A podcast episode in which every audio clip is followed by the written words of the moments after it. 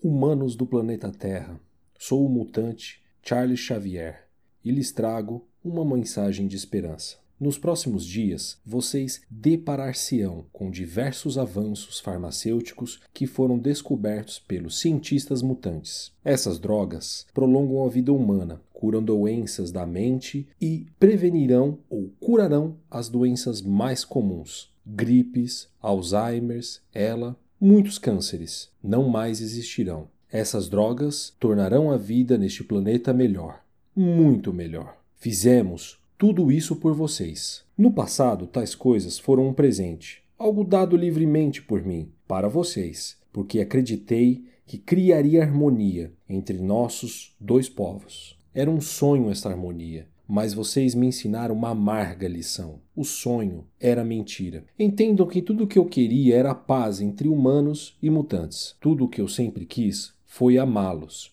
e que nos amassem. Queríamos salvá-los e nós o fizemos várias vezes, mas em troca, tudo o que vocês fizeram foi não se posicionar enquanto homens ruins assassinavam nossas crianças. Cerca de 16 milhões. Portanto, não será presente, pois não fizeram por merecer.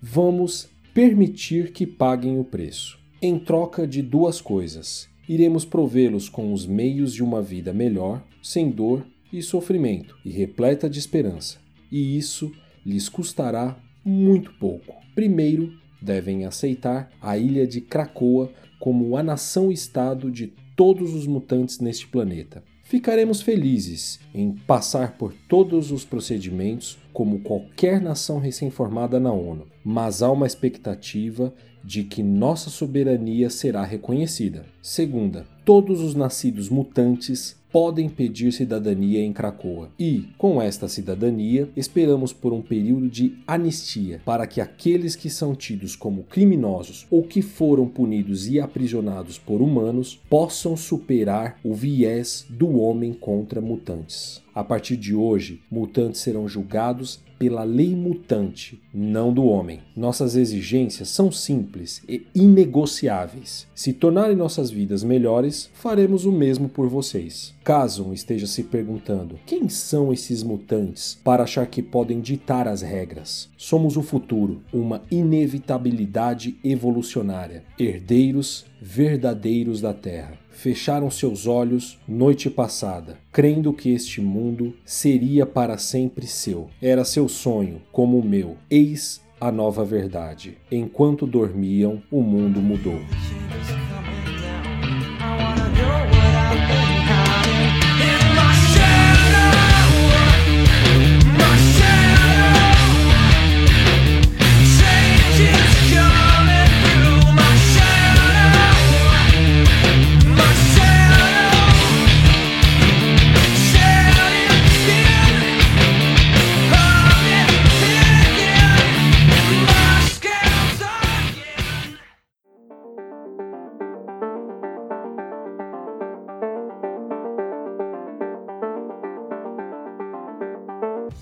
Nerd Comunas de Buenas, eu sou o Bruno. Eu sou o Jonas. E esse é o Comunas Nerd United, do podcast de política no universo nerd.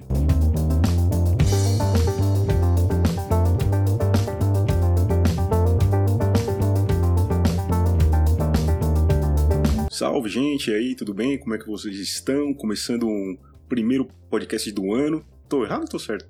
Não, você tá certo. A primeira gravação do ano é essa. É, porque- A gente lançou alguma coisa aqui em janeiro, foi Calendar Dragons, Pode crer. mas gravamos em dezembro. Enquanto eu falava, deu um bug aqui na minha cabeça, mas acho que é isso aí. mesmo. E aí, vocês estão bem? Tá bem? Tô bem, mano. Tô bem.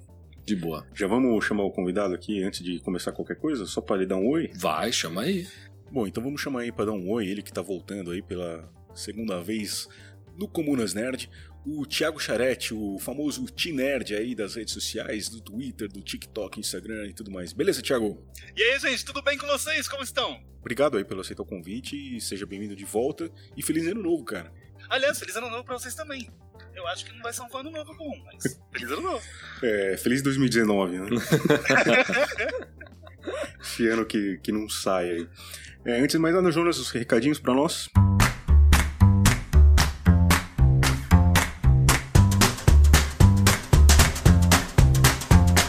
Bom, se vocês querem estender esse debate junto conosco nos nossos capítulos, nos acompanhe nas redes sociais. Nós estamos no Instagram, no Twitter e no Facebook como comunasnerd.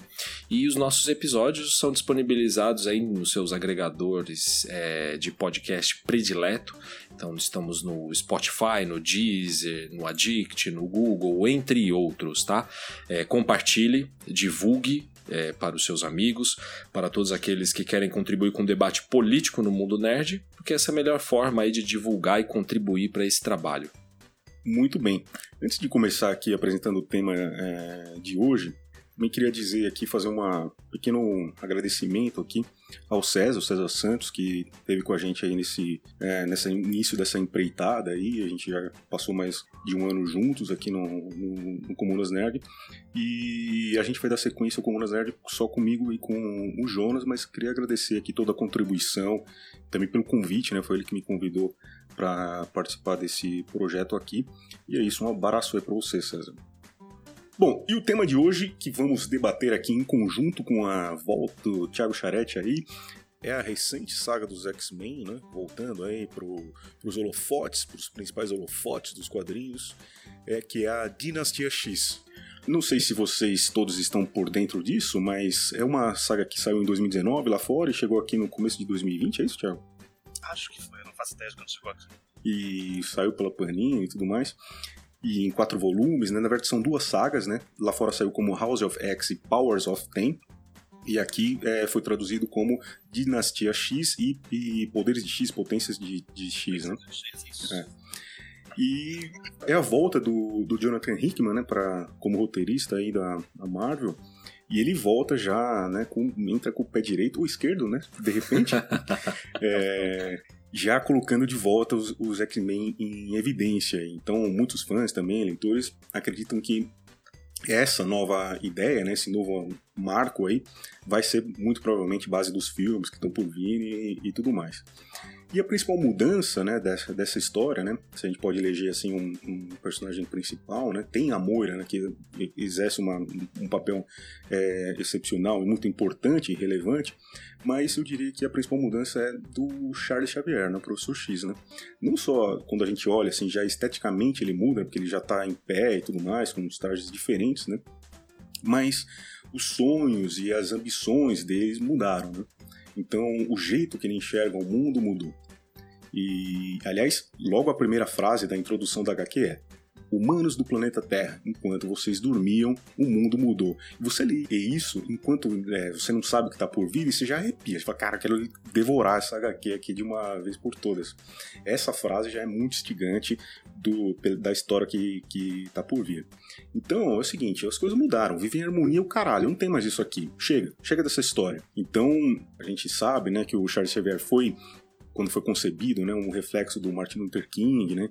Então, a ideia é que todos somos iguais, né? A gente vive na mesma sociedade, temos que ser aceitos, né? O diferente, as minorias são aceitas, esse é o sonho, né? Ele, ele sempre fala que tem um sonho de, de pacificação, né? De, de, de, viver em harmonia. E o próprio termo sonho, né? Se confunde também com os diálogos do Martin Luther King, né? Só que agora o sonho não é mais esse. Então, o sonho é outra coisa, né? É formar uma nação mutante, né? Onde todos os mutantes vão viver juntos em Krakoa, né? Que é uma ilha é, mutante, né, um organismo vivo, e essa nação é, deve ser soberana e aceita pelos outros países, conhecida na ONU e tudo mais.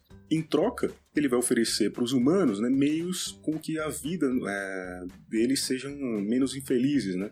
Então, existem flores e plantas que nascem em Krakow que têm poderes, né, podem ser usados como medicina, que vão estender a vida dos humanos, vão curar as principais doenças, tipos de câncer, depressão, Alzheimer. E, em troca disso, né, eles vão oferecer isso para os humanos, né, para os principais líderes, e em troca disso, a, a galera tem que reconhecer Krakoa como a nação dos mutantes, uma nação é, soberana. E todos os mutantes que eu falo todos é todos mesmo.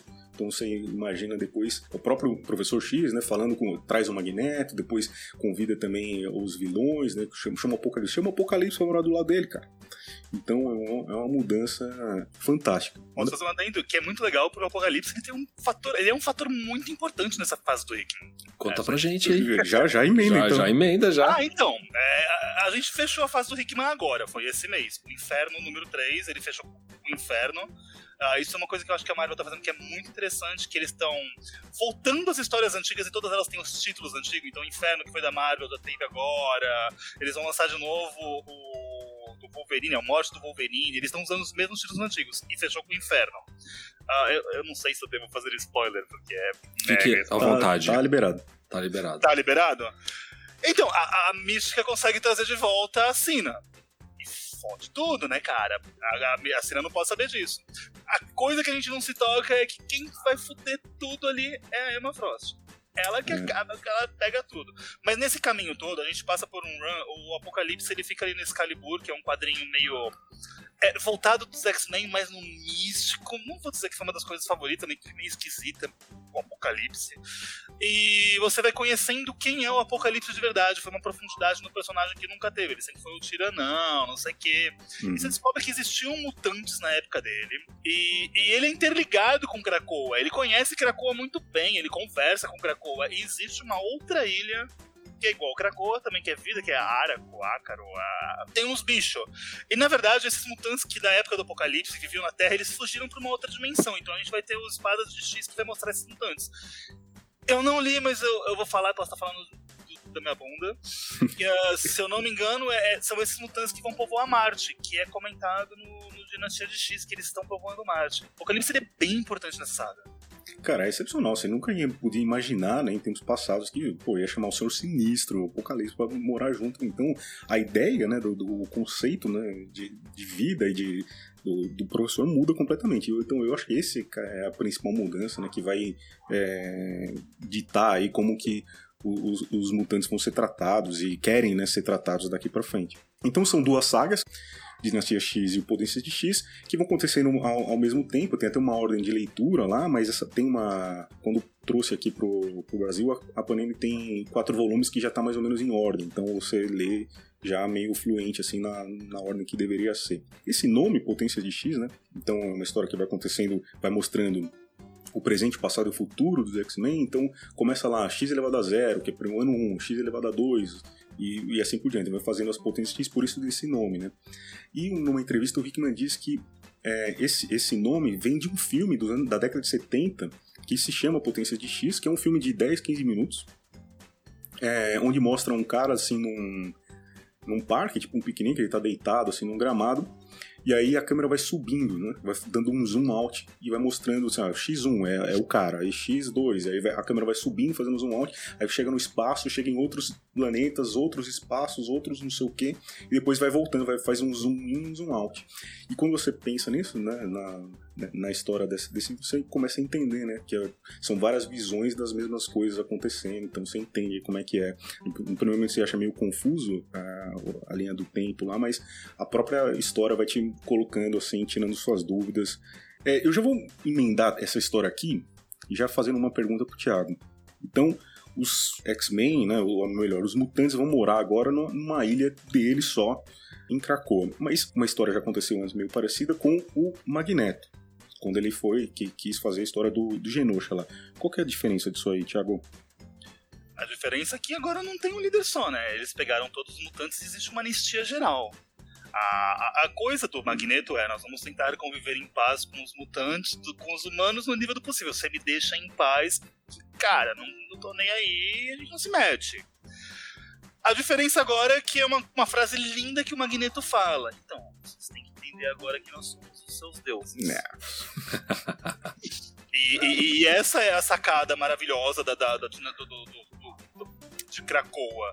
O Xavier, ele compra, se não me engano, não sei, mais de 40 das maiores empresas farmacêuticas do mundo. Ele fala, cara, nós vamos jogar o jogo dos humanos, agora nós vamos jogar com dinheiro. Você sabe brincar com dinheiro, é isso que nós vamos fazer. Vocês vão, vão responder a gente, porque agora a gente tem todas as cartas na mão. Vocês não querem? O problema é de vocês. A gente é mais. E agora nós vamos, nós vamos agir como tal. Então essa é a grande diferença. E você não tem ali só o Magneto e alguns mutantes que não lutam e tudo mais. Você tem literalmente uma anistia geral. Isso me lembra muito fábulas. Eu não sei se vocês leram da, da, da Vertigo, que são contos de fada que vêm pra Terra e aí, tipo, não importa se você era um conto de fada ruim ou bom, você assina uma anistia e meio que receta do zero. Ali você não tem crime. Você é igual a todo mundo até você cometer algum crime ali. E é isso que eles fazem. É, o Apocalipse tá ali, inclusive, eles fazem todo um, uma, tábua redonda, uma mesa grande, cada uma delas representa, se eu não me engano, eles estão fazendo por bons cardeais. Estações, né? Estações do ano. Estações, verão, primavera, exato. verão. E aí você tem um pessoal que é mega do mal ali, você tem tipo o pessoal que é X-Men, Xavier, logicamente Xavier e Magneto. Então, assim, essa é a grande diferença de, de Genosha. Você não tem um, você tem, tipo, todo mundo. Bacana. Enquanto eu também tava estudando, né, às vezes a gente estuda um pouco antes aqui para fazer, tentar falar menos bobagem. E aí eu tava vendo um, é um blog de um cara lá, americano, e ele tá dizendo que o Hickman só fala sobre fascismo, né, e que trouxe é, a ideia de, de explorar o fascismo. Ele não acusa o cara de ser fascista, ele fala que ele fala sobre o fascismo e que, é, de novo, o fascismo tá em evidência nas histórias do Hickman. E aí eu vou é, traduzir aqui mais ou menos, e vou dizer aqui algumas palavras e quero saber o que, que você acha disso aqui, tá, Thiago? Ele fala House of X e Powers of X, do Jonathan Hickman, é, criaram o maior burburinho nos, nos, quadrinhos da Marvel por, por, muito tempo. Ele transformou os X-Men em um poderoso Estado-nação separatista com real política e economia. Eles têm um governo secreto, com planos e agendas secretas, para manipular e mudar o mundo. É tudo muito maquiavélico. Você pode dizer até que os X-Men não são mais heróis, e sim vilões. Muitas vezes não sinto muita humanidade na escrita do Hickman. Ele parece maravilhado com aqueles que usam o poder para passar por cima da, civiliza da civilização e da história. Hickman não escreve pessoas calorosas e adoráveis, ele escreve monstros. O que, que você achou disso aí, Thiago? Que foi um cara branco hétero que escreveu. é, essas coisas. É isso. Hum. É um cara que nunca experimentou ser minoria. Difícil, né? É. Eu, eu... Ele nunca apanhou na rua. Ele nunca soube que ele era incrível, mas ele apanhava por um monte de idiota que fala exatamente o que ele acabou de falar, achando que, que, que a gente é fascista, enquanto eles estão matando todo mundo que, que é mutante. É, é, é, essa história é uma história de revolução, né? uma história de chega, de basta. Tipo, até quando, cara? Até quando vocês vão matar nossos filhos aqui? Tipo, até quando o cara não pode sair na rua de mão dada com outro cara? Até quando? O César já contou aqui várias vezes que tipo, ele vai no mercado, mercado, na esquina, ele tem que colocar calça jeans, tênis, sapato, sei lá o que, meu, porque se ele for de chinela havaiana, corre risco. Porra. Então, é. É isso aí, né? Chega, basta. Então, ó, gente, acabou. Agora daqui pra frente vai ser diferente, beleza? É assim. Começa uma coisa muito simples que o cara que escreveu isso, ele não faz ideia do que é X-Men. Deve ler pelo cu. Porque X-Men nunca, nunca foram heróis. Ponto. Eles nunca foram heróis. Sim. Eles são pessoas que, que, são diferentes e são perseguidas por isso. A ideia, a ideia de X-Men sempre foi isso. Eles salvam o mundo porque são gente boa. E porque eles vivem nesse mundo. Mas 99% das histórias deles são sobre ser perseguidos. Então, assim, eles são vilões? Não, cara. Eles só são gente de saco cheio que é o que tá acontecendo com o mundo. A gente tá tendo as marchas do Black Lives Matter, a gente tá ah, tendo sim. um monte de. A gente tá tendo vários movimentos que estão cada vez mais fortes de minoria. Eu detesto essa palavra minoria, porque não é minoria. Não. A gente tem vários movimentos de, de, de, de pessoas oprimidas que já estão de saco cheio e não querem mais e não vão aceitar mais. É um reflexo do mundo, né? É um reflexo do mundo. Isso. Uhum. Mas você sabe que tá principalmente agora, com essa mudança recente que teve no mundo, dessa ascensão da extrema-direita, ficou muito comum eles pegarem pautas que são progressistas é, ou assumirem como um discurso deles e querer justificar os ideais deles, ou criar uma nova narrativa para justificar a interpretação deles. E isso é constante. Então eles pegam qualquer trecho de quadrinho, de qualquer coisa nerd, e aí eles querem justificar e dar uma, uma nova roupagem para aquilo, para poder estar tá aderente ao que eles concordam e com o que eles acreditam que é. Isso Mas... é geral é o famoso nerdola, né? É o cara que vai falar que tudo é mimimi, tudo é, é lacração. É, que é, é lacração pura. Sim. Ainda mais essa fase do Hickman. Não tem o que falar, cara. A, a fase do Hickman é lacração pura. Fala de política. Os caras vão ter que falar de política e fala de política de uma maneira levemente inteligente. É uma lacração pra eles. Nossa, eu recebo de comentário. É lacração, é mimimi. Você tá vindo lacrar no meu vídeo falando que é lacração. Aprende pelo menos o que significa a palavra. Mas não pode ter então um mutante de direita? Não tem uma história dessa? Porra, mutante de direita eu acho dolorido, viu, cara? Ah, a gente tem viado preto de direita, por que não mutante? a Moira, a Moira é uma mutante de direita. Termina inferno com a mística dando de cara com ela e a Moira falando que ela acha que é mutante é doença. Mas isso mesmo depois da, Mesmo do encerramento depois. da dinastia? Sim, mesmo depois. É, A Moira termina falando que é mutante doença. Ela queria curar as pessoas que ela acha que não devia existir. Então aquela, aquela ideia dela que ela tem na dinastia X que conta de que ela queria curar os mutantes, aquilo ali não saiu da cabeça dela. Aparentemente não. E no final acaba com ela sendo curada. E é por isso que ela não tem mais de uma, a outra, a décima primeira vida, a décima segunda vida. Porque eles Hum, transformam ela em humana. quer dizer que as visões do futuro agora encerraram, então. Por enquanto, sim. É que agora a gente acabou o arco do Hickman, né? Vai começar um arco novo completamente diferente.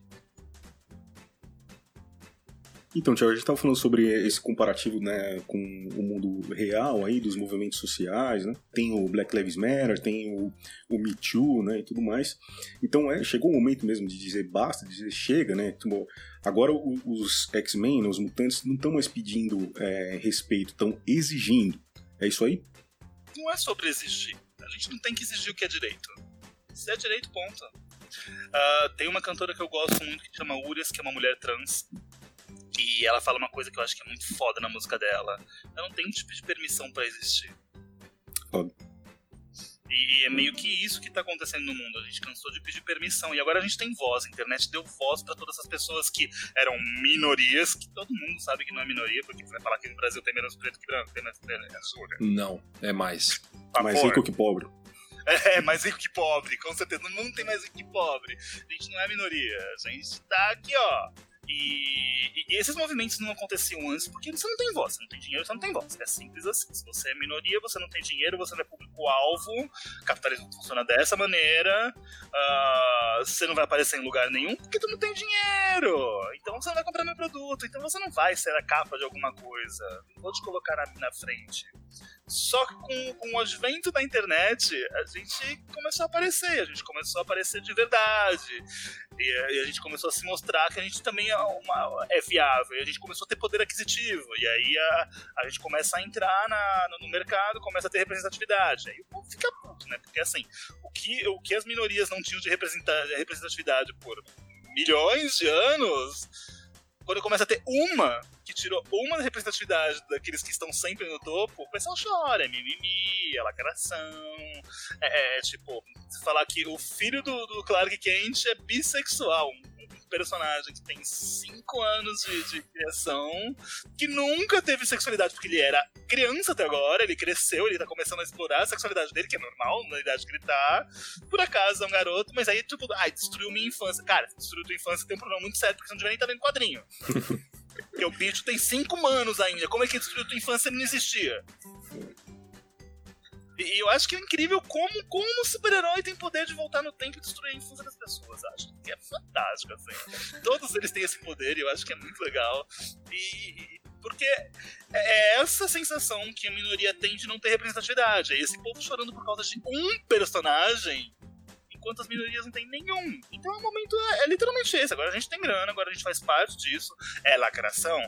Cara, chora o quanto vocês quiserem, não tem como o que fazer o mundo entrou num ponto agora onde as minorias são mercado de consumo. Então vão aparecer, eles querem vender. Porque a Disney é boazinha. Ah, tomar banho. Não, não. Disney Que a Marvel é boazinha. Não. A Marvel quer dinheiro. É E dinheiro. eles estão andando pra onde o dinheiro tá indo. Netflix, tudo. É É, dinheiro. é. É dinheiro. Mas sabe que você falou essa questão da representatividade como é importante? Teve um capítulo que a gente estava gravando aqui com o Caio é, sobre cosplay e ele estava lembrando da infância dele. Porque, e o Caio ele é negro e aí ele estava dizendo como foi importante na época do Power Rangers pela primeira vez ele vê um Power Ranger preto que aquilo pra ele foi assim a, o ápice da alegria dele que ele saiu na rua e ele queria brincar com todo mundo de Power Rangers porque enfim ele se via representa representado num, num seriado desses heróis coloridos aí que tanto teve aí na, na nossa infância. E comigo isso é Sandman, cara. Sandman, tipo, um dos poucos quadrinhos que trata qualquer tipo de pessoa com normalidade. E aliás, vai ter série. Graças a Deus, nossa, espero que seja boa. Esperamos. É isso mesmo, né? Eu acho que é, é sobre desconforto, né, das pessoas, paralelo aí com, com a história, né? Dos humanos, né? Esse desconforto dos humanos quando os mutantes conseguem alcançar alguma coisa. Então, da, quando as minorias, entre aspas, também conquistam né, um, um espaço, assim, por exemplo, pobre no aeroporto, não sei quem lá no shopping. Então, tipo, aí as pessoas se sentem desconfortáveis. É sobre isso. Tem que acabar com isso de uma vez por todas. É porque o desconforto é problema seu, não meu, né? não seu. é o problema da outra pessoa. Claro, claro. Você tá desconfortável, o problema é seu. Eu não tenho nada a ver com isso. Foda. Mas você sabe que você tá, tá falando isso? Teve um dia que eu tava vendo uma entrevista, e eu acho que sobre essa questão também do X-Men, era sobre o filme do Bacurau. E quem tava nessa mesa redonda no debate é a. do tempero drag. A Dita. A Rita. Rita. Rita. Rita Von Hunt. E ela chegou num ponto que ela falou, ela falou uma coisa que eu acho isso a mais pura verdade. A mesa ficou um pouco assim meio chocada. Ela estava naquele podcast o Mamilos. Era o Mamilos que estava falando sobre o Bacurau. Ela falou: "Olha, gente, é o seguinte, não faz tempo, tá? Então eu vou dar uma forma assim, que eu me lembro do que ela disse. O que ela quis dizer é o seguinte: num ponto que a repressão é muito grande, que uma, um grupo recebe, a revolta vai existir. E, e não é uma revolta que alguém vai chegar para você e vai falar assim: olha, vamos sentar na mesa aqui e debater, porque uma hora isso não dá mais. E se for preciso ir pra rua e quebrar as coisas, tem que quebrar as coisas mesmo, não tem que mais dialogar. E aí até uma das meninas do Mamilos falou assim, nossa, mas quer dizer como algo que... Ela estava até comparando com algo recente na época que aconteceu, que foi quando o pessoal foi na rua e começou a quebrar banco, é, principalmente na Avenida Paulista. Ela falou: sim, eu estou dizendo é isso mesmo. Não tem nada de errado de uma galera que passa por uma opressão ir para a rua e botar para quebrar, porque o sistema não quer dialogar. E eu acho que os X-Men fizeram exatamente isso. Eles deram um basta e falou: agora é hora de ir para uma atitude é, com mais ação, mais prática, né? Ao invés de querer sentar, debater, vamos na ONU sentar, vamos aqui nessa instituição do governo e conversar. Eu acho que eles chegaram num ponto que falou: chega, eu vou ter minha nação, se vocês estão se incomodando, então a gente pode ir para outra forma de debate que não é mais o diálogo. Inclusive, o Ciclope deixa isso bem claro quando ele encontra o Quarteto Fantástico, né? É. Que a Su quer virar pra ele, eu tô, eu tô até com a página aberta aqui, a Su vira pra ele, o que vocês estão pensando? Quem é você, loira do odonto? Cala a boca! Isso é um Aí ele vira pra ele, ele deixa bem claro: minha família passou toda a sua existência sendo caçada e odiada. O mundo dizia que eu era menos quando eu era mais. Você acha que a gente vai passar o resto da nossa vida sentada assistindo isso? E aí ela cala a boca, porque, tipo. É muito fácil você falar do que tá acontecendo, do- da, da torre maravilhosa do edifício Baxter, que você tem tudo. Linda, loira e padrãozinha e gostosa e quarteto fantástico. E ainda mete depois do, do filho dela. E seu filho, quando estiver pronto, pode vir morar aqui. Seu filho. É, mas, mas ele não pode mais porque ele não é mais mutante. Ah, bom. Então, Na hora ele falou isso. Na hora ele falou isso. O Ciclope ele foi um personagem que passou por uma uma construção ou uma reconstrução, eu acho que a gente pode falar, né? Porque ele era um no começo, eu sempre achei um Ciclope um cara babaca. Mas principalmente depois tem uma saga que ele começa a liderar os mutantes justamente combatendo já a opressão do- dos humanos e ele te- assume agora uma postura realmente assim de líder do- dos X-Men e assim lutando contra uma opressão mesmo, sem ser aquele Mauricinho assim, é, eu sou o líder dos X-Men. Eu, eu gostei da da reconstrução. Eu entendi que houve uma reconstrução do Ciclope de uns anos pra cá, né? Pelo Sim, menos. o Fantástico fez muito bem a ele. Você tem essa construção exatamente na época do, do Grant Morrison no, no Ciclope, quando ele começa a quebrar isso tudo, né? Que, que, se eu não me engano, isso vem, vem da época que o, o Apocalipse tomou o corpo dele. História péssima. Mas essa mudança do Ciclope pra ser essa pessoa agora foi quando ele começou a ver que, tipo, ah, tem algo ruim em mim.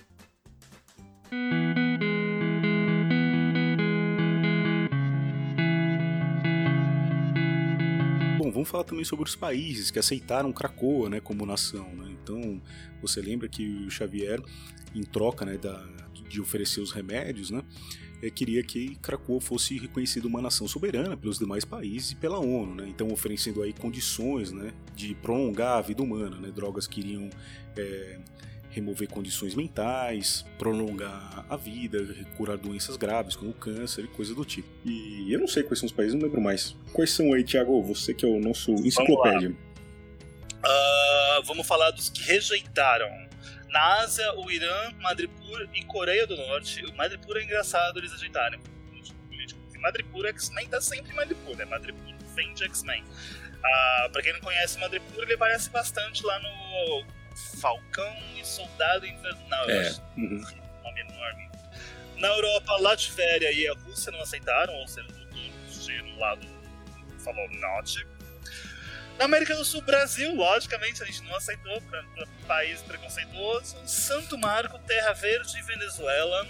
Na América Central, Honduras. Na África, Wakanda. A Wakanda eles não aceitaram e eles falaram: não precisamos das drogas. Uh, Azânia, Canaã e Quênia.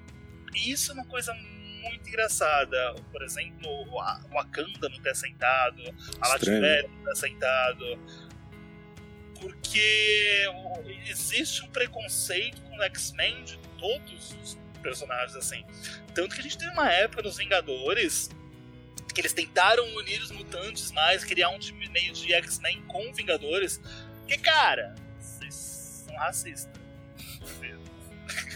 A, a Emma, uma vez no, no Guerra Civil, o, o Tony Stark chega pra ela: ah, a gente quer que é. você vira pra mim e fala, aí a gente se junta no nosso time aqui, Tony Stark é legal. Não, cara, não, não faço parte dessa guerra, não. Quando o Genosha tava morrendo todo mundo lá, cadê vocês? Nossas, ela fala muito bonito, ela fala: nossas crianças estavam pegando fogo, onde estavam os Vingadores? Nossa. E, e, isso é uma coisa muito real, assim, que é a mesma coisa da, da, da, da Sue Storm virando pro Ciclope. Você não acha que tá errado? Muito fácil, é muito difícil que Ciclope todo sucesso, o dinheiro que vocês têm é muito fácil jogar a gente. A gente tá sendo caçado aqui embaixo. Vocês estão brincando de aventureiro pela galáxia. E que more. tem, um, tem um ponto desse trecho, dessa página, que me incomoda muito. E isso não é um problema do, do Hickman ou de quem escreveu, isso é um problema que eu vejo em quase todas as obras uh, norte-americanas. É, e a minha crítica é a seguinte: acho que é o único ponto negativo de toda essa saga que eu gostaria de criticar. Alguns países eles colocaram aí e tá algo muito pautado na política externa norte-americana. Então, por exemplo, eles colocaram o Irã. O Irã a gente sabe que é uma teocracia. E eu não estou aqui para dizer que o Irã é um, é um exemplo de liberdade é, para o povo. Só que, por exemplo, a Arábia Saudita é um país muito pior que o Irã. Mas não é o que chega para gente, porque há um, existe um conflito político e geopolítico que os Estados Unidos têm contra o Irã por petróleo, na época da Revolução Iraniana, a ditadura patrocinada pelos Estados Unidos, o Irã derrubou, que por isso que os ayatollahs estão no poder. A Arábia Saudita, agora recentemente, permitiu mulher dirigir.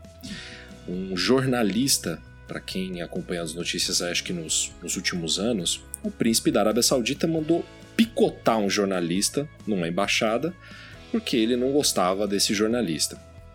A Arábia Saudita ela tem um regime é, mais ferrenho, mesmo porque o príncipe manda matar opositores em praça pública. E eu acho irônico colocar o Irã, mesmo porque no Irã, assim, vocês podem até não acreditar, mas não numa forma como talvez tenha num país como até. Vou colocar o Brasil em comparativo. Existem movimentos feministas no Irã tá? Então o Irã, e o Irã assim, não, não, não chega a ser uma, uma nação árabe, né? Eles têm uma descendência persa, é uma outra, é uma outra galera. Então, e eu acho esse é um problema é, é, de que aquilo que, que o Bruno e eu a gente debateu no podcast no Havaí recentemente, que é essa caricatura que os inimigos dos Estados Unidos eles colocam. Outro ponto também que eu tenho de crítica, é que aí eu também acho que é uma questão política e não é pautado numa análise, talvez mais profunda, mas por exemplo, Madri, é, perdão, Madripor não, Venezuela. É, poucos aqui talvez saibam, mas tem um trabalho que eu acho muito bom da Gilda Diniz dos Santos, que ela chama Constitucionalismo Latino-Americano. Positivação e efetivação dos direitos indígenas na Constituição recentes da Bolívia, Equador, Venezuela e Brasil. É, depois eu disponibilizo o link. Por que, que eu trago esse, esse pequeno trabalho dela? Ah, o Brasil só reconhece na sua Constituição que só o português é a única língua que tem aqui. A gente sequer reconhece língua de outros povos que habitam aqui antes de nós, diferente de países como a Bolívia e inclusive a Venezuela. É, repito que esse debate não é para dizer se ali é mais democracia ou menos democracia na visão de cada um aqui. Mas o ponto é o seguinte: a Venezuela, na sua constituição, ela tem um reconhecimento muito superior ao que o Brasil tem na questão de povos indígenas, por exemplo, e até que os próprios Estados Unidos. Eles reconhecem que há outras línguas, por exemplo, na, na nação. E é esse trabalho que ela vai mostrar. E por que, que eu disse isso? Porque se a gente for entrar nesse debate aí com esse termo, que não é, mas que numa questão de poder, é que são as minorias, a Venezuela reconhece muito mais a, a, a existência e o direito a essas minorias do que outras nações, até mesmo que os Estados Unidos. É irônico que os Estados Unidos não fala mal da China, porque por dois motivos. Primeiro, que é esse é um debate que também o Bruno e a gente colocou lá no Havaí, que é porque a China é um grande mercado consumidor. Que até a gente falou lá que o mandarim não é chinês, porque os Estados Unidos quer vender na China. Mas segundo ponto, que aí eu acho que é certeiro, que o quadrinho abre isso, que quando eles estão falando das nações que provavelmente quando vão lá para Cracoa e tem um debate que eles falam assim, não, a China quer negociar com a gente mesmo. Eles é, a China, inclusive, se não me engano, é a primeira a falar, tamo junto. Tamo Exato, junto. Na hora. E a China, ela não tá nem aí se você é capitalista, comunista, islamista, cristianista, sambista, ex-menzista ou trampista. Ela quer saber o seguinte: você tem dinheiro? Você quer negociar comigo? Você não vai me encher meu saco? Então a gente senta na mesa e faz negócio. E eu acho isso um grande acerto. É, a Rússia, eu acho assim, a Rússia tem alguns problemas sim com minorias. É, o Putin, eu já vi uma, uma entrevista que aquele cine, é, cineasta, o Oliver Stone, ele faz um documentário que está disponível no YouTube, são cinco ou seis partes, de uma hora cada um, só entrevistando Putin. Cara, o Putin é homofóbico, o Putin é machista, é um cara nojento. Então, e a Rússia tem alguns problemas, tem até um documentário muito bom na Netflix, da perseguição que tem contra os LGBTs na Rússia. É lá. É quando tem a Olimpíadas de Inverno. Então, eu acho a Rússia um, um acerto. Como o Brasil também. Eu acho um acerto. Afinal de contas, a gente não precisa nem de 2019, o Jair já está no poder. Agora eu acho irônico os Estados Unidos não tá, que assim, que é, desculpa, o Trump e toda essa trupe que tava lá que invadiu o Capitólio é uma trupe de racista. Os caras estavam com camiseta invadindo lá, com escrito que 6 milhões não era suficiente, que é o massacre judeu que tem na Segunda Guerra. Ok, vocês podem vir falar para mim que existem ali é, grupos norte-americanos como a Shield, a, que está envolvida lá com os, a, aquele esse objetivo tecnológico de matar os mutantes, mas assim eu sinto muito, é, não há uma um posicionamento do governo em si, como se o governo tivesse a favor. Na minha opinião, o Trump não ia aceitar Krakoa. Tá? E os republicanos, em sua imensa maioria, não ia aceitar Krakoa. Então eu acho que essa é um, é, é uma única parte dessa obra maravilhosa que eu acho que ali ficou meio assim, tipo, ah, vamos escolher uma galera aqui que é meio que a gente não vai com a cara, outros aqui que tem um pouquinho de preconceito e vamos botar lá, né? O Brasil foi uma acertado, tá? Isso foi. Mas, é, mas tem essa coisa nos quadrinhos, não no quadrinho, né? Em tudo que vem dos Estados Unidos, que é esse endeusamento daquela nação de merda. que você vai ler quadrinho Capitão América é um cara mó legal, porque realmente é. todo cara que tá no exército é mó legal. Eu vou pra guerra fazer o quê? Dançar Macarena. Você tem toda uma parte, uma, a Marvel tem muito isso, essa parte militar, no universo ali do, do, Capitão América é militar, cara. Demais. E assim, é mó bonitinho a gente falar que no quadrinho ele é um cara bom, ele é um cara legal, ele é um cara que luta pela. Não, amigo, se você está fazendo guerras e você está indo lá matar um monte de gente, é vilão. E, e, então você tem essa coisa de. de... Ah, propaganda, né? Propaganda é. É, propaganda. propaganda em tudo. Exatamente. Acho que essa é a palavra que, que resume tudo isso. É a pura é a pura propaganda. Eu não vou dizer todos os países que estão lá, porque também não conheço a política de todas, né? não posso falar da Coreia do Norte. Se a Coreia do Norte, por exemplo, ia ser contra Cracoa e as minorias. É, mas algumas decisões ali eu acho que, assim, no mínimo os Estados Unidos tinha que estar tá lá. Ah, com certeza. Tinha que estar. Tá. Porque eles, eles falam também, não é só nem sobre o preconceito, né? Existe uma nação que tem as maiores armas do mundo que tem possibilidade de passar portal para onde eles quiserem no planeta inteiro em segundos. Pessoa ali que, que muda a realidade. Você tem tipo, um Magneto, um cara que tipo, já brincou de fuder com o mundo, apocalipse. Você vai se cagar todo. Vai. Nunca que numa política. Gente, vamos jogar real. Na geopolítica do mundo, se a China já incomoda os Estados Unidos, se a Rússia incomoda, a gente está falando aqui de questões bélicas até. Você acha que uma nação bélica, com o poder que tem como Krakoa, os Estados Unidos ia, ia falar, não, tudo bem, não tem problema. Não que não, não que não tenha esse debate, tá? No, no, no quadrinho, porque tem, eles reconhecem ali que há gente dos Estados Unidos que são contra aquilo. Mas não é uma coisa assim escrita, né? Do tipo, a nação dos Estados Unidos é contra a né, o governo norte-americano. E eles seriam. Ah, com certeza. Tanto que você tem órgãos do governo que estão no projeto de matar mutantes lá, né? Você tem é. a, IMA, a IMA, que agora ela é uma vizinha, tá no projeto, Strike, o Espada, todos os órgãos estão ali. Como o governo não tá. o governo não diz, assim, é isso que é irônico, né?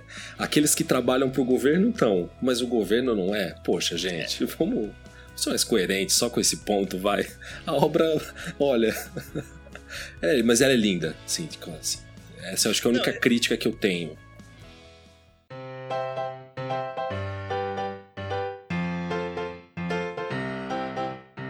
Tem umas coisas fantásticas que eles fizeram que a gente não falou, eu acho que a gente devia falar, que tem o, o ponto de um Dante não morre mais, ponto de poderes de X, como eles brincaram com a genética para mudar isso e como que foi essa evolução para máquina e a, das vidas da Moira, né, que é muito incrível. Eles têm uma língua própria agora, Dante tem uma língua própria. Isso eu achei uma, uma sacada genial mesmo, assim, dos anéis, de criar uma língua própria. E nos quadrinhos você ter essa. Você consegue ler essa Sim. Coisa. O Hickman fez muito bem nisso. Assim, ele virou uma nação de, de, de, pessoas. Mas eu acho que a parte mais interessante realmente é essa parte de não morre mais ninguém, cara.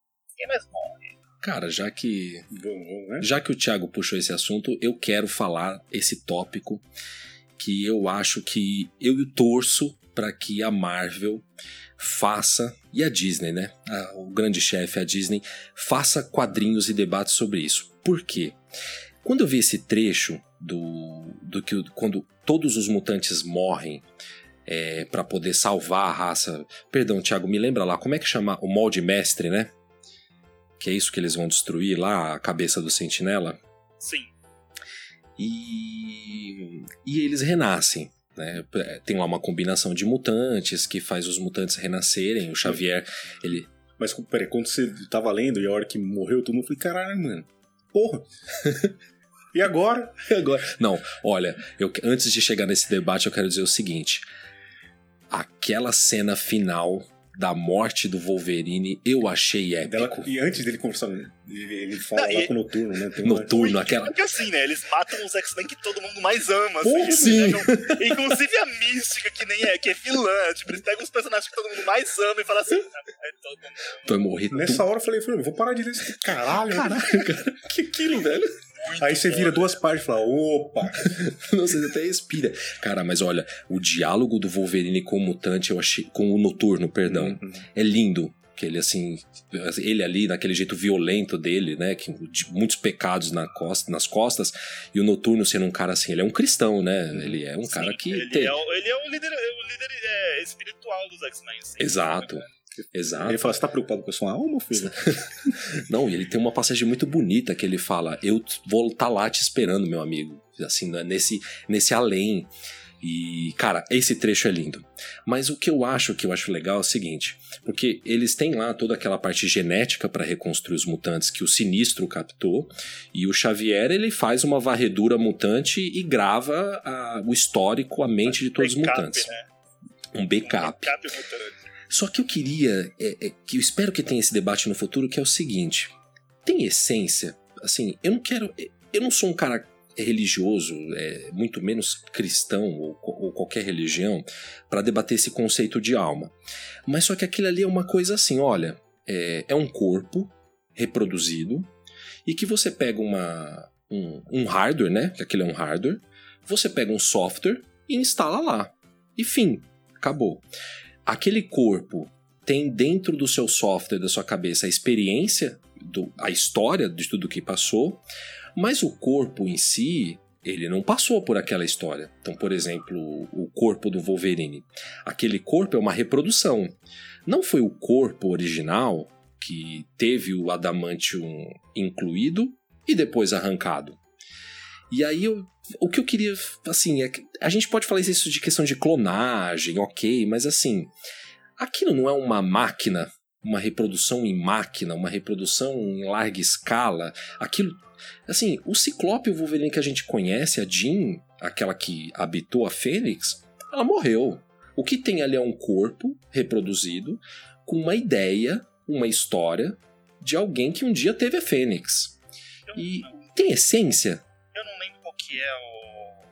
É uma, coisa, é uma lenda, não, sei se é lenda, é uma coisa que eles falam o seguinte: você tem o navio, acho que navio de ação, sei lá, é alguma coisa assim o negócio tá ali no museu há não sei quantas centenas de anos.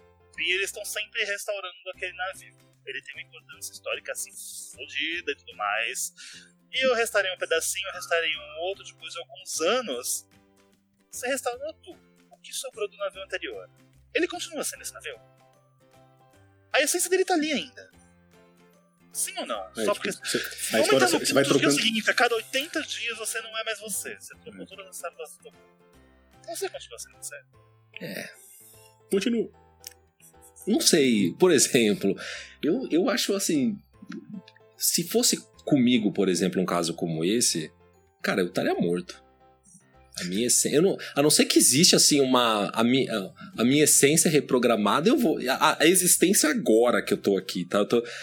Porra, eu não sei, cara. Eu acho que isso dá um debate, um quadrinho Tem um filosófico. quadrinho, tem um quadrinho disso, Way of X, que é o, o Noturno, que é o personagem perfeito pra isso, ele discutindo o que, que isso causa na sociedade. Porque essa parte da alma, primeiro que imagina, o cara super espiritualizado que nem o Pane, né? É. É exatamente o que você tá falando. Mas não é nem só isso.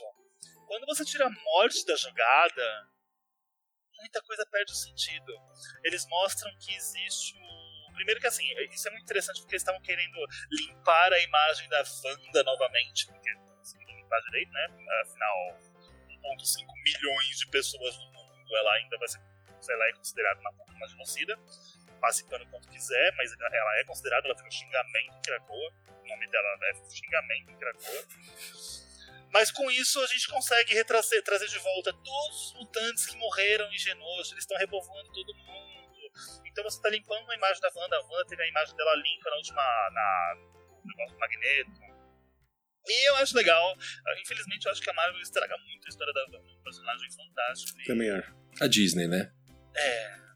Não, mas era- quando era Marvel antes, com, com Dinastia. É, é Dinastia M? Isso, é. Isso, Dinastia M. Cara, eles estragaram completamente ela. Porque Vingadores não era ninguém, né? Então vamos estragar quem? Ah, vamos estragar o Vingador. E tem, e tem uma, uma. Os jovens de Krakoa, eles passam pelo ritual de, de, você tem que morrer uma vez pra você ser legal.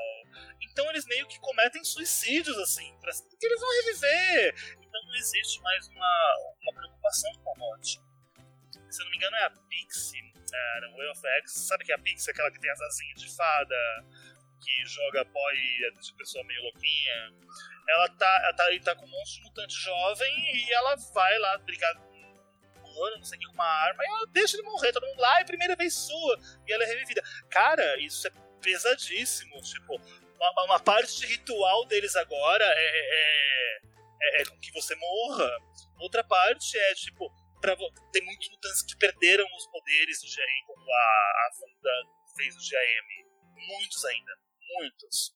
Só que agora você pode morrer e voltar como mutante. Mas você tem que ser valorizado, você tem que ter valor para isso. Eles pegam o cara lá fazendo puta do ritual, espancam ele até ele morrer. Porque você tem que querer muito isso, você tem que ser valorizado pela, pela comunidade, você tem que dar valor pra Krakoa. Você é humano, você vai voltar como um deus. Mas você vai apanhar pra isso. E aí eles matam o cara e o cara volta como mutante. Mas, mano, você, tá entendendo que a violência simplesmente ela, ela perdeu o propósito. É. As pessoas não têm medo de serem violentos mais. E aí eles começam a. Tem umas coisas que estão começando a acontecer em Krakoa que, que tá dando uma quebrada, assim, porque realmente é uma proposta muito complexa isso, sabe? É. De repente você não morre mais, a sua vida não tem mais sentido. É, exatamente. Todo Aí a gente vai num debate realmente filosófico mesmo, né? Da brevidade da vida, os significados que você tem que ter nesse curto período que você tem. Para eles, isso já não existe mais.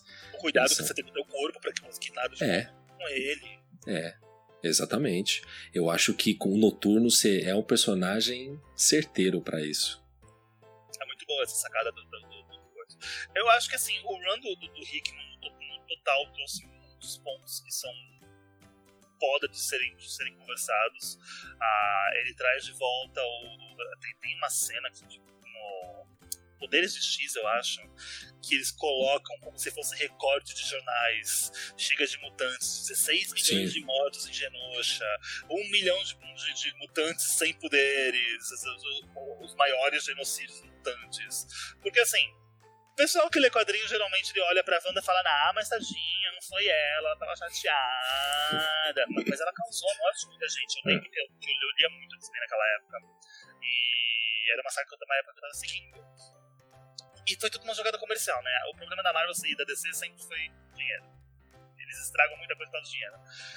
Cara, a ideia de que eles colocavam mutantes, só fossem 98 só mutantes, colocavam ele em campo de concentração, mostrava todos os mutantes que morreram por causa daquilo lá, porque agora que não tem mutante, os humanos não estão nem aí se você, se agora você é humano. Você era mutante, então os humanos começam a cair matando um monte.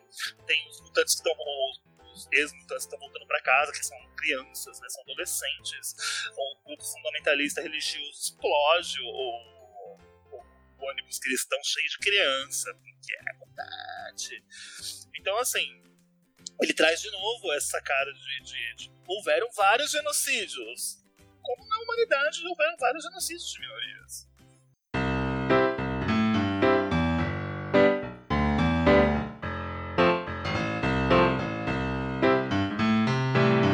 E aí a história continua, né? A gente vai vendo como é a ascensão de Krakoa e esses detalhes. Em paralelo com isso, na saga do Poderes de X, né? Ou Potências de 10, é, a gente vê o presente, o passado e o futuro dos X-Men. E a gente percebe que lá no futuro não existe mais uma guerra dos mutantes com os humanos. E isso mudou para uma guerra entre os mutantes e as máquinas. Então a evolução das máquinas é mais rápida né, do que a biologia e a gente já tem a presença dos ciborgues, né? Coisas do tipo. E como é que é essa história aí, Thiago? Conta pra gente. Bom, isso sempre foi uma, uma, um tema meio que recorrente nos X-Men, né? Uhum. Sempre os humanos criaram a, as sentinelas e usavam. que é o que eles têm de ferramentas às mãos, a mãos para lutar contra os mutantes. Então, se utilizaram de máquinas para isso. Uh, eu acho interessante o que, que o Hickman faz nisso que é mostrar que a ascensão de evolução, evolutiva, não só no, na, na Terra, como no universo, ela é tecnológica. Uhum. Você tem aquela coisa que ele começa que o, o, você começa evoluindo, então você não tem uma consciência ainda, é uma consciência individual. Depois de 10 consciências, você começa a virar. Eu, eu não lembro como ele fala, mas depois de 10 consciências, você vira uma coisa. E aí o, o ápice disso é você virar uma falange, que inclusive é um dos inimigos naturais do X-Men há muito tempo, que é um são tecno-orgânicos.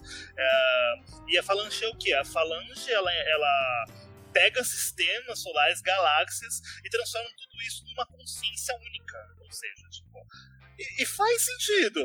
É. A ideia é tu ser uma consciência completa, ou seja, todo mundo vai funcionar de uma maneira perfeita, todo mundo está conectado, e e não é nem feio, é bonito imaginar que isso talvez seja legal assim no futuro. E e faz sentido ser uma evolução natural das coisas, sabe? Que a tecnologia ela vai conectar todo mundo. E o que eu acho esquisito é a biologia simplesmente acaba, né? Pra eles aí. É, tem um. Eu acho esse um debate bem legal que tem.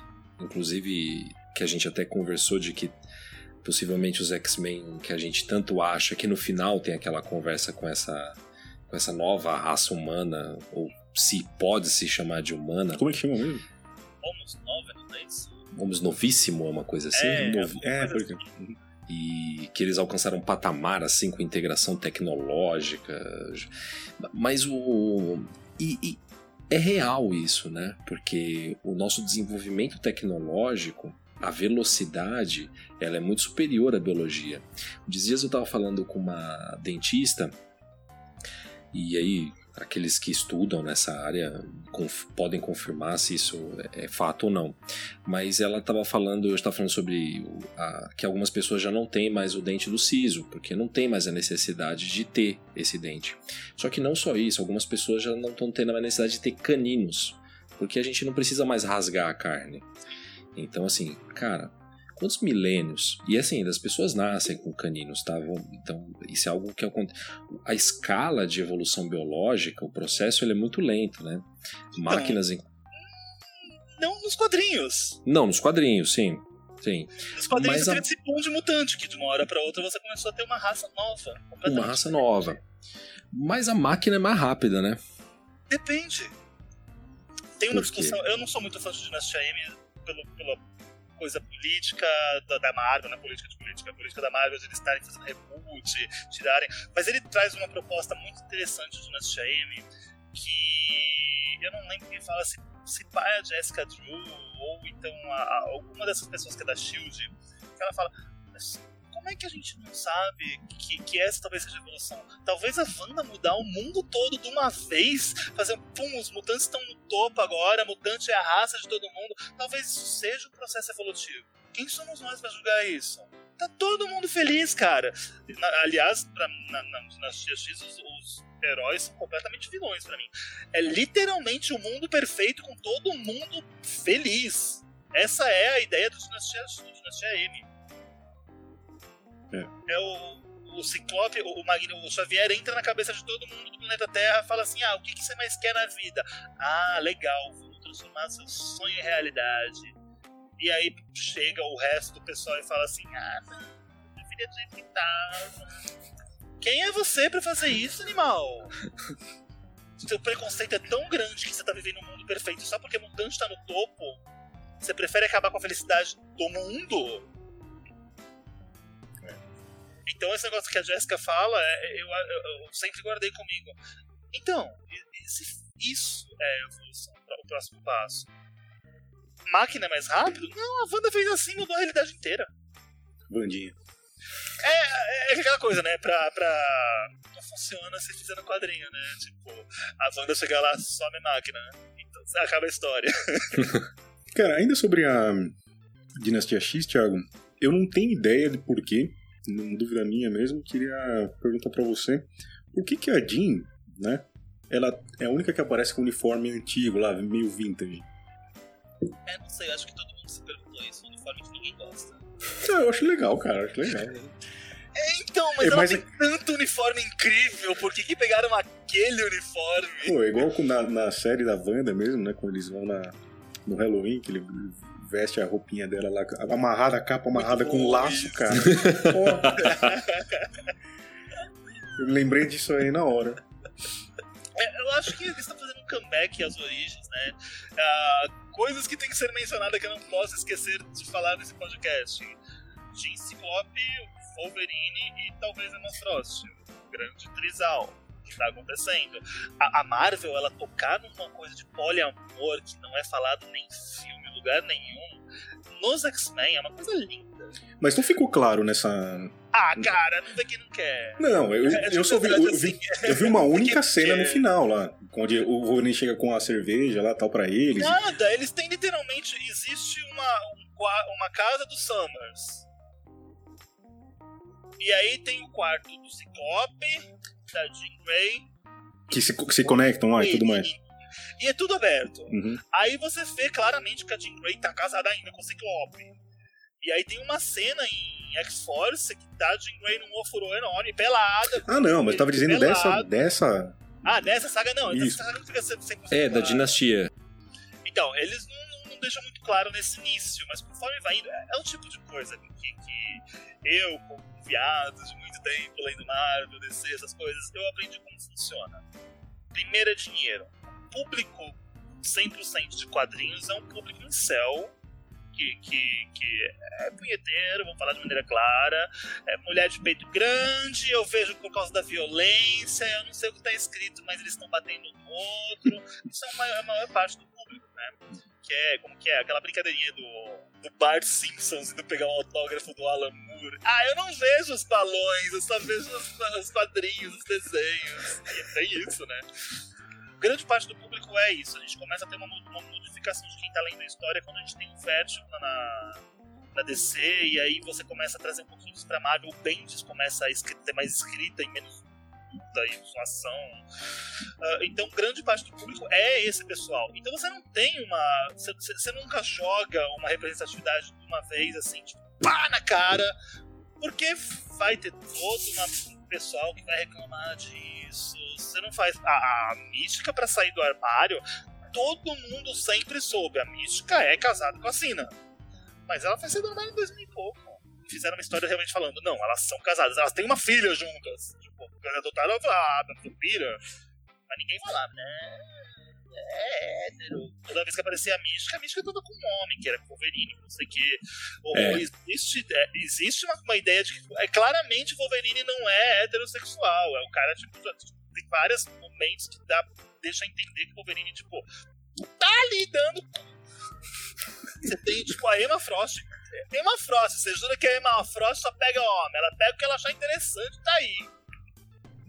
Imagina os caras reclamando das infâncias na hora que vê o Wolverine. É, o Wolverine é um, é um símbolo master, né? É. é, e aí você tem, tipo, você tem não só eles, Tony Stark, tem um monte de personagem que é queerbaiting. Queerbaiting, eu não sei, vocês sabem o que é queerbaiting? Não, conta pra gente aí. É tipo eu colocar uma, uma coisa que seja LGBT, mas muito pequenininha, só para LGBT falar assim, ai que legal, a gente aceita, a gente gosta, mas é. na verdade não fazem. E é queerbait, por exemplo, o Stark mostra às vezes ele na cama e tem um homem deitado do lado do lado, sabe? Tem um quadrinho desse. Quando ele fez o Tinder dele lá, ele, ele fala, não, não estou procurando nem homens nem mulheres, porque tipo, ele é bem, mundo fala. Uh, isso é queerbait, porque não é falado claramente. A parte do relacionamento do, do Trizal é um pouco queerbaiting, porque não é falado tão abertamente, mas é bem escancarado. A, o Wolverine na banheira com a Jean Grey pelada falando da rola do Colosso. Ciclope virando pro Wolverine e falando assim: vamos pra praia? Ah, não quero. A Jean de biquíni. Ah, melhor. Ciclope de sunguinha. Opa, vambora. tem essa cena, sabe? Tipo, a Jean Grey super amiguinha. Tem, tem, tem coisa. É, é escancarado, mas não é aberto. Porque o público que tá acostumado com isso é uma mudança muito grande. A, a Disney e a Marvel elas fazem isso, elas vão de em representatividade. Doses homeopáticas doses homeopáticas, porque não quer perder público, dinheiro. Aí a gente agrada um pouquinho as minorias e a gente agrada também um pouquinho os que vão reclamar muito disso porque estão perdendo a representatividade. Então eles fazem isso muito de pouco em pouco. O, o Ti, eu, nos posts que você fez nas suas redes sociais esses dias, eu tava até debatendo aqui. Esses dias não, agora, né? Antes da gente gravar aqui com o Bruno. E você fez uns posts aí dessa, justamente desse trisal aí, né? Jean, Ciclope e Wolverine. Tudo aquilo que você postou aquilo é pós-dinastia X ou antes da dinastia X? Aquele beijo que tem do Ciclope, do Wolverine e até ah, aquela imagem na praia. Não, isso é fake, relaxa. Aquilo é fake? aquilo é fake, se eu não me engano, é, é porque são realmente desenhistas dos X-Men que fizeram, se eu não me engano, é o Veg que fez isso. Hum. Aquilo lá não é canon, não é canon. É só muito bonito mesmo. Poxa, era bait pra você. Foi um. Pra você. Eu acreditei, eu tô falando sério. Não, eu mas eu assim, anotei porra. embaixo. Eu falei, gente, isso daqui não é canon, não é real, tá? Isso daqui é realmente só um desenho. É que é um desenho muito bonito. É muito bem feito. É, É que o Jonas só vê o desenho e não leu o balão. Se eu não me engano, é aquele brasileiro que tá desenhando X-Men, inclusive. Eu não lembro o nome do desenhista. É RB mas- Silva. É cara? Não sei, não, não, não, é. É um brasileiro que tá fazendo X-Men e, tipo, maior orgulho, cara. Ele tá na fase mais importante dos X-Men ali, sendo representado. Da hora. Sempre tivemos, sempre tivemos bons desenhistas, né? A gente tem ótimos desenhistas que estão mandando muito bem. Cadê? Lucas Werneck. Lucas Werneck. Maravilhoso. Tudo de bom. E ele tá mandando mal bem nos X-Men, cara. Eu acho que, assim, tiveram coisas ruins no, no run do Hickman, assim, tipo, eu acho que, que as espadas de X eu nem consegui terminar de ler, porque é coisa chata, só... É, é- é- me incomoda em quadrinho de herói é que tudo é um pretexto pra brigar. Na Marvel, mais ainda, né? Na Marvel, tipo, vamos sair na porrada, a gente conversa. Espada de X é literalmente isso, né? Vamos encontrar umas espadas pra gente duelar. É, ai, gente, isso, cara. Coisa melhor que isso. Tudo bem, vamos lá. Mas tiveram coisas fantásticas nesse run, por exemplo. Agora o público escolhe o time principal dos X-Men. Isso é muito do caralho. E todo ano a gente tem um Rafael Gala que é pra falar desse time novo. Entendeu? E agora, tá, aliás, tá saindo a votação agora de novo. E qual que é o seu time, Thiago? Que... Nessa votação nova ou escolha minha? Escolha sua. Ah, Iliana, Magia? Tempestade. ah, cara, eu acho que eu colocaria só mulher. As mulheres são as mais poderosas. Iliana, Tempestade, Jean Grey, Emma Frost. e- Vamos colocar um, um- uma menorzinha, né? Ah, Sei lá, Jubileu, pra ficar bonito. ter fogo de artifício. Estão gritando aqui na minha orelha que o nosso tempo está se esvaindo. Bonito, né? Tem alguma coisa que a gente não falou, Thiagão? Muitas. Calma, calma, mas é também, né? Com parcimônia, com parcimônia, que você é, gostaria de incluir aí nesse nosso debate. Acho que não. Tem muita coisa. Realmente foi uma saga que tem, eles, eles revolucionaram muito não só o mundo dos quadrinhos nesse ponto, como eles revolucionaram X-Men 100%, né? Eles mudaram a base dos X-Men. Sim, caiu um reset, né? Reset. Então tem- É, é, então tem, aliás, é é exatamente essa ideia, né? Um super reset pra que o público comece a ler ali. Aliás, é, exatamente, né? Aliás, se você que não acompanha o X-Men, que é um negócio meio difícil mesmo, é meio caótico as, as linhas do tempo e tudo mais. Tem a parte que eu chamo de X-Men Pokémon, que tem o vermelho, o azul, o caralho, quatro. Tem as equipes, é. E, pô, esse negócio é muito confuso. E, então agora é uma chance pra você, não precisa ter lido nada. Se você sabe quem é o Wolverine, se você sabe quem é o professor, sabe quem é a Jean, pô, você já vai se dar bem aí, vai conseguir entender de boa. Não precisa ser um expert. Beleza? Recadinhos finais? Olha, da minha parte é. Ti, valeu por esse bate-papo aí, obrigado pela presença. É nóis. E agradeço a todo mundo aí que escuta o nosso trabalho. Compartilhe, por favor. Leve para seus amigos. Leve esse debate político aí no mundo nerd. E um beijo. Valeu. Thiago, Gente, vai X-Men, tá uma fase muito boa. Leiam bastante quadrinhos, leiam bastante livros. Leiam. Leiam, importante, ler é legal. deixa aí suas redes, cara, que a gente esqueceu de falar também. Ah, eu acho que tudo meu é T-Nerd. Se não for T-Nerd, é Thiago Charete. Essa é o meu cachorro. Preguiça! Vem cá, agora. As minhas redes são Thiago Charete, é T-H-I-A-G-O-C-H-A-R-E-T-I. Uh, procura pro T-Nerd, o que você acha também? T-Nerd com H também. Então é isso. É, obrigado de novo aí, Thiago. É, espero que a gente possa se é, ver outras vezes durante esse ano. Esse é o nosso só primeiro podcast do ano. Então é sempre muito legal falar com você, trazer é, todo o seu conhecimento aqui, nossa enciclopédia aí do, de X-Men e de Sandman e tudo mais. De repente a gente pode falar sobre o Sandman ainda esse ano, Olha, com a série e tudo mais. Puta que pariu, cara. Só de Certo, pensar de ter então. que ler aquelas quatro bíblias de novo, eu já fico já desesperado, cara. Pega o audiobook! Você não tá entendendo como é incrível o audiobook narrado pelo Nick Cave. Pelo menos não é pelo Cid Moreira. é isso aí, gente. Valeu, um abraço e até a próxima. Até. Tchau. Abraço, gente. Até mais. Com Comunas Nerd United, o seu podcast de política na cultura nerd.